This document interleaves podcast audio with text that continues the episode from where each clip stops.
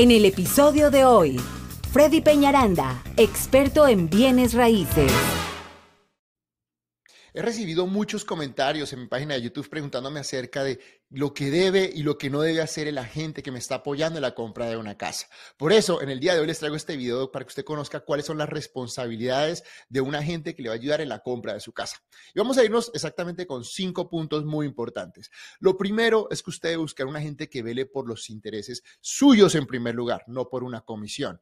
¿A qué me refiero? Normalmente, y más cuando, cuando el mercado se pone un poco lento, entra un poco el estrés financiero para todas las personas. Entonces, de ahí usted tiene que empezar a identificar, idealmente que sea un agente que sea recomendado, que ya haya ayudado a un amigo, a un familiar, o que usted pueda verificar quién es ese agente, ya que si es un agente que a veces no tiene mucha experiencia, no tiene mucho negocio, va a tener una presión económica mucho más fuerte. Y realmente es importante que usted trabaje con alguien que busque siempre su bienestar.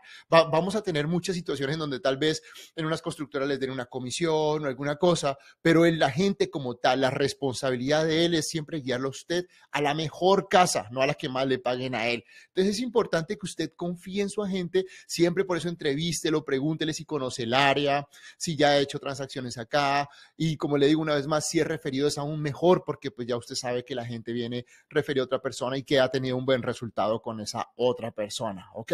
Segundo punto el agente de tener pues yo siempre digo, pregunte, ahorita cuando es un agente, eh, un buyer's agent, un agente que ayuda al comprador, normalmente la comisión la paga la persona que vende la casa. Así de que usted puede buscar un agente con experiencia que le ayude y a usted igual no le va a salir con ningún costo. Entonces, aproveche buscar un agente que tenga la experiencia porque sí es muy importante que ese agente le explique los documentos, le explique los documentos de representación, le explique los, los contratos, lo que usted va a firmar, que lo lleve de la mano en la transacción, no solamente que le mande estoy firme, firme, que esto está así. No, siempre igual, si usted tiene dudas, tiene todo el derecho a preguntarle a la gente, oye, ¿qué estoy firmando? ¿Qué es esto? Explícame un poquito. Pero, y como le digo, idealmente es alguien que tiene que explicarle siempre, porque son muchísimos documentos legales que usted va a firmar. Antes de ir a ver la casa, durante el contrato y en el cierre aún más. Es un paquete bastante grande si usted compra la casa con un préstamo. Entonces es importante que usted tenga esa persona que tenga la paciencia, que le pueda explicar el paso a paso de la transacción y también cada uno de los documentos que usted va a firmar porque todos van a estar en inglés. Entonces es muy importante que usted lo entienda. Si usted habla inglés, yo sé, pero hay muchos términos que a veces no identificamos, ¿ok? Punto número tres. Aconsejar al cliente la manera de someter una oferta justa. Normalmente cuando estamos viendo casas y estamos así, mucha gente me dice, Freddy, eh, manda una oferta por 20 mil dólares menos, 10 mil, 5 mil, o un full price, o ponle 5 mil dólares más. Yo siempre los escucho y le digo, claro, mira, ¿sabes qué? Déjame que tengo que llegar a mi oficina, revisar el precio de las casas, mirar los comparables y con base en eso vamos a hacer una oferta justa. Porque el hecho que la casa tenga un precio no indica que sea el precio correcto. Nosotros tenemos que, como profesionales, llegar y revisar el precio, que el precio de la casa sea bueno, si está alto, si está bajo, hacerlo saber. Y estamos en la obligación de explicarte cómo está con respecto a la competencia y de acuerdo a eso, que los dos tengan un mutuo acuerdo para mandar una oferta justa, ¿ok? Entonces, no lo hagas porque te parece que, igual yo tuve un cliente que me dijo, Freddy, quiero que se una oferta a 40 mil dólares abajo. Le digo, bueno, pues vamos a. A mí a simple vista se me hizo, se me hizo muy baja, pero le dije, déjame, yo reviso en la oficina. Y cuando llegué, efectivamente, pues la casa sí estaba en precio muy alto y se podía, existía la posibilidad de poder hacerlo, ya que había un error en el tamaño de la casa. La, casa es más pequeña de lo que se pensaba y se puede someter una oferta a ese nivel. Pero como les digo, jamás lo puede uno hacer diciéndolo así como que la gente le diga, ay, sí, vamos a esto. Siempre un agente profesional tiene que sentarse y mirar cuál es el precio real de la casa, cómo están los comparables, explicártelo si es posible, ya sea enviando, eso se llama un CMA, un comparativo de mercado. Eso es ideal, lo deben hacer antes de enviarte una oferta para que tú sepas realmente cómo estás de acuerdo a la competencia. ¿Ok? Otra parte muy importante, punto número cuatro, siempre de acompañarte y estar presente en todas las negociaciones de la casa. ¿Ok? Sé que muchos agentes no les gusta ir a las inspecciones de las casas. En el caso de nosotros, yo siempre voy cuando hay una inspección de casa, me interesa. Yo siento que ahí, esa es una de las, de las, de las negociaciones más importantes. Obviamente la del precio, como ya les mencioné, la hacen juntos, pero en la de la casa, normalmente el comprador pues no sabe lo que puede y no puede pedir. Entonces yo pienso que la gente pues cuando uno, bueno, ya sea cuando uno va o no va, en el caso mío a mí me gusta ir, pero si no va, por lo menos que la gente sepa qué va a solicitar. Que mucha gente pide cantidad de cosas que realmente a veces no se necesita o que no son muy importantes, como siempre digo, en una inspección de casa tienen que irse a las cosas grandes, a lo operacional. Cuando es una casa usada, no pueden pedir todo, todo se puede pedir solamente si es una casa nueva. Si es una casa usada, solo puedes pedir eh, las cosas operacionales o que afecten el, que tú no te puedas pasar a vivir, el caso del techo, que tenga un goteo, eh, que no sirva un outlet, eh, bueno, en fin, cantidad de cosas que tú sientas que al momento de pasarte a vivir operacionalmente no te funcionen, eso se puede hacer. No se puede pedir nada cosmético en el caso de las casas usadas o, o cosas menores, ¿no? Siempre enfócate en lo grande, eso es lo más importante, de esa manera vas a tener. Y siempre ten clara la estrategia, vamos a pedir reparaciones o vamos a pedir un crédito. Eso tenlo claro antes de negociar. Y para eso pues está la gente que te ayude ¿Ok? Eso es muy, muy importante también.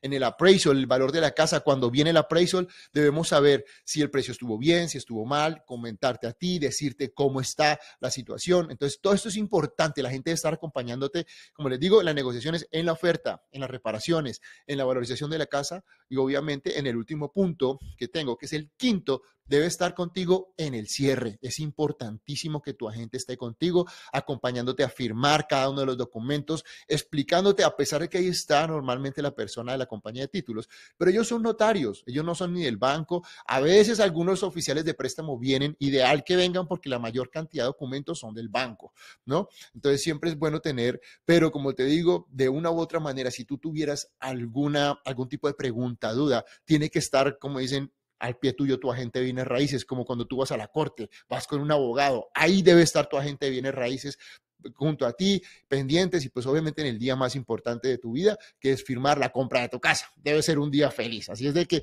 eso es muy, muy importante. Ahora, antes de irme les quiero dejar un par de consejos.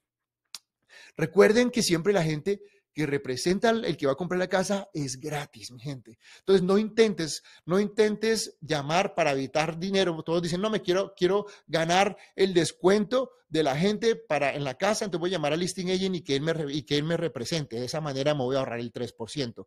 Tuve un cliente ahorita, tengo un cliente ahorita que precisamente hizo eso y lo que está sucediendo ahora es de que eh, el cliente en el periodo de opción no quería la casa. Él tenía derecho a que le devolvieran su earnest money, pero no estuvo bien asesorado. Y lo que sucedió ahí es de que la gente del comprador le puso otro agente muy cercano a él y entre los dos hicieron que no le devolvieran su earnest money, teniendo él el derecho, estando en los días en que le tenían que devolver su earnest money, que estamos hablando de 5 mil dólares, lo cual es un dinero bastante importante, no se lo devolvieron. Ahorita lo estamos evaluando, lo estamos revisando. Obviamente hay que poner una queja eh, ante este agente porque hubo algo mal, pero fue porque tanto el listing agent como el buyer agent se pusieron de acuerdo para no darle a él su earnest money. Por eso el agente que lo represente a usted debe estar de su lado, no debe ser referido ni de la constructora, ni tampoco del listing agent ideal. Si usted tiene su propio agente con el cual confía, con el cual está listo para negociar, hágalo. Esa es la mejor manera. Como les digo, no le va a costar. Normalmente el vendedor lo paga, pero no permita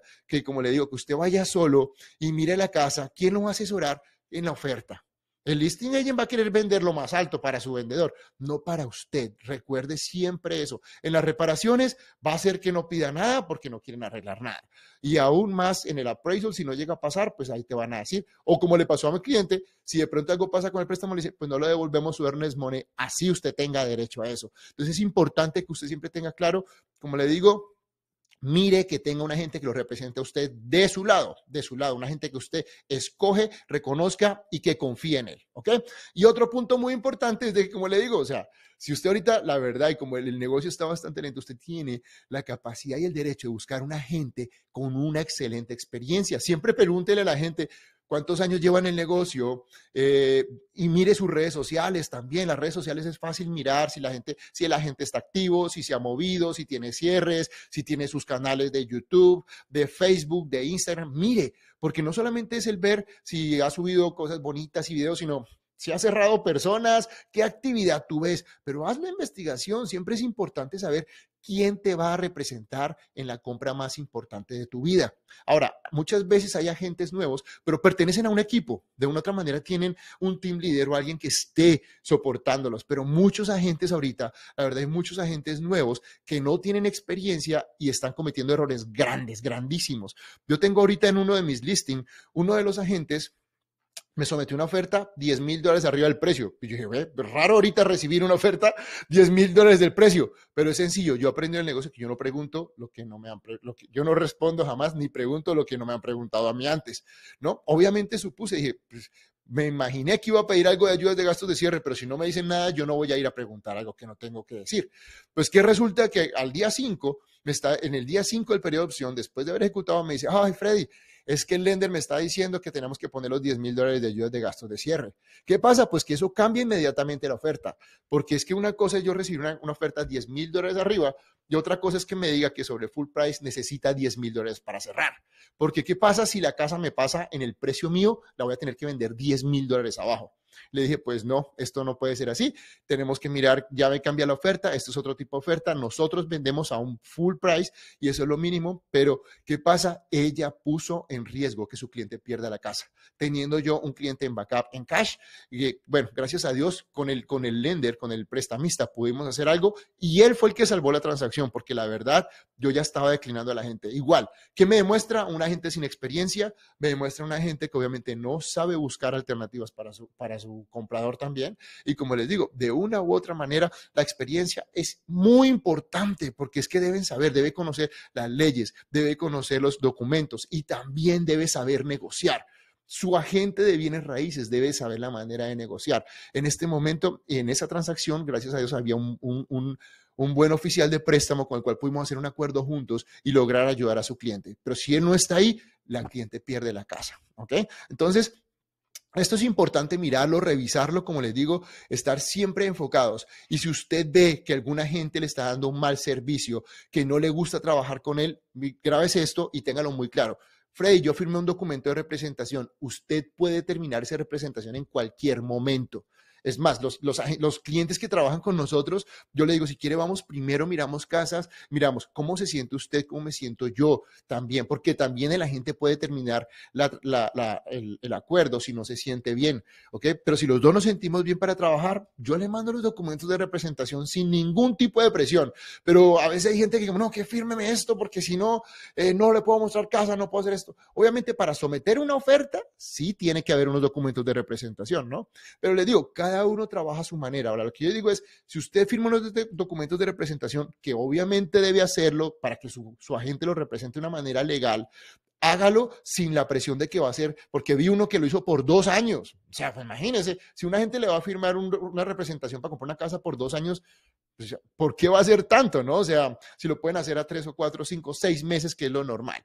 Entonces usted siempre pregunta, oiga, ¿esto por qué a tanto tiempo? Siempre revise los documentos y como le digo, de una u otra manera, si usted no se siente bien con ese agente, usted lo puede determinar. Envía un correo electrónico, por favor, envíeme una terminación porque no quiero seguir trabajando con usted. Explíquele la razón, es importante tener un feedback.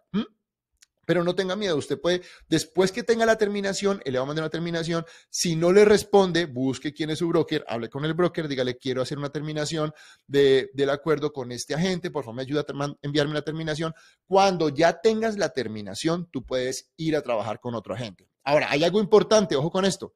Las casas que ese agente te mostró, si usted llega a entrar en contrato con otro agente, obviamente tiene que mirar lo que se llama el periodo de protección y ahí sí posiblemente, si son 30, 60 días, va a tener que esperar ese periodo para comprar una casa que la gente que le está terminando pueda comprar. Ojo con eso, eso hay que mirarlo muy bien, ¿ok? Pero si son otros, otras casas que la otra gente nunca le mostró, adelante, ¿ok? Entonces, eso es importante que lo sepa, como le digo, y si de una u otra manera usted siente que, que está siendo atropellado, que está haciendo, eh, que su agente le está dando un mal consejo, o como en este caso, que usted tenía derecho a que le retornaran el Ernest Money y nunca lo hizo, el agente, usted los puede, en el caso de Texas, pueden, pueden reclamar ante el TREC, T-R-E-C, TREC, es, es, es, es la asociación de, de obviamente, de, de Realtors, el Texas Real Estate Commission, el cual protege a los consumidores, lo protege a usted. Entonces usted puede poner un claim sobre la gente. Obviamente que sepa que está seguro. Siempre intente negociar con él, intente negociar con su broker, pero si no tiene una respuesta ahí, pues hágalo. Sencillamente, usted tiene el derecho a reclamar las cosas que necesita, porque su agente siempre debe velar por el derecho suyo, por su, por su interés, está primero sobre lo que sea. ¿Ok?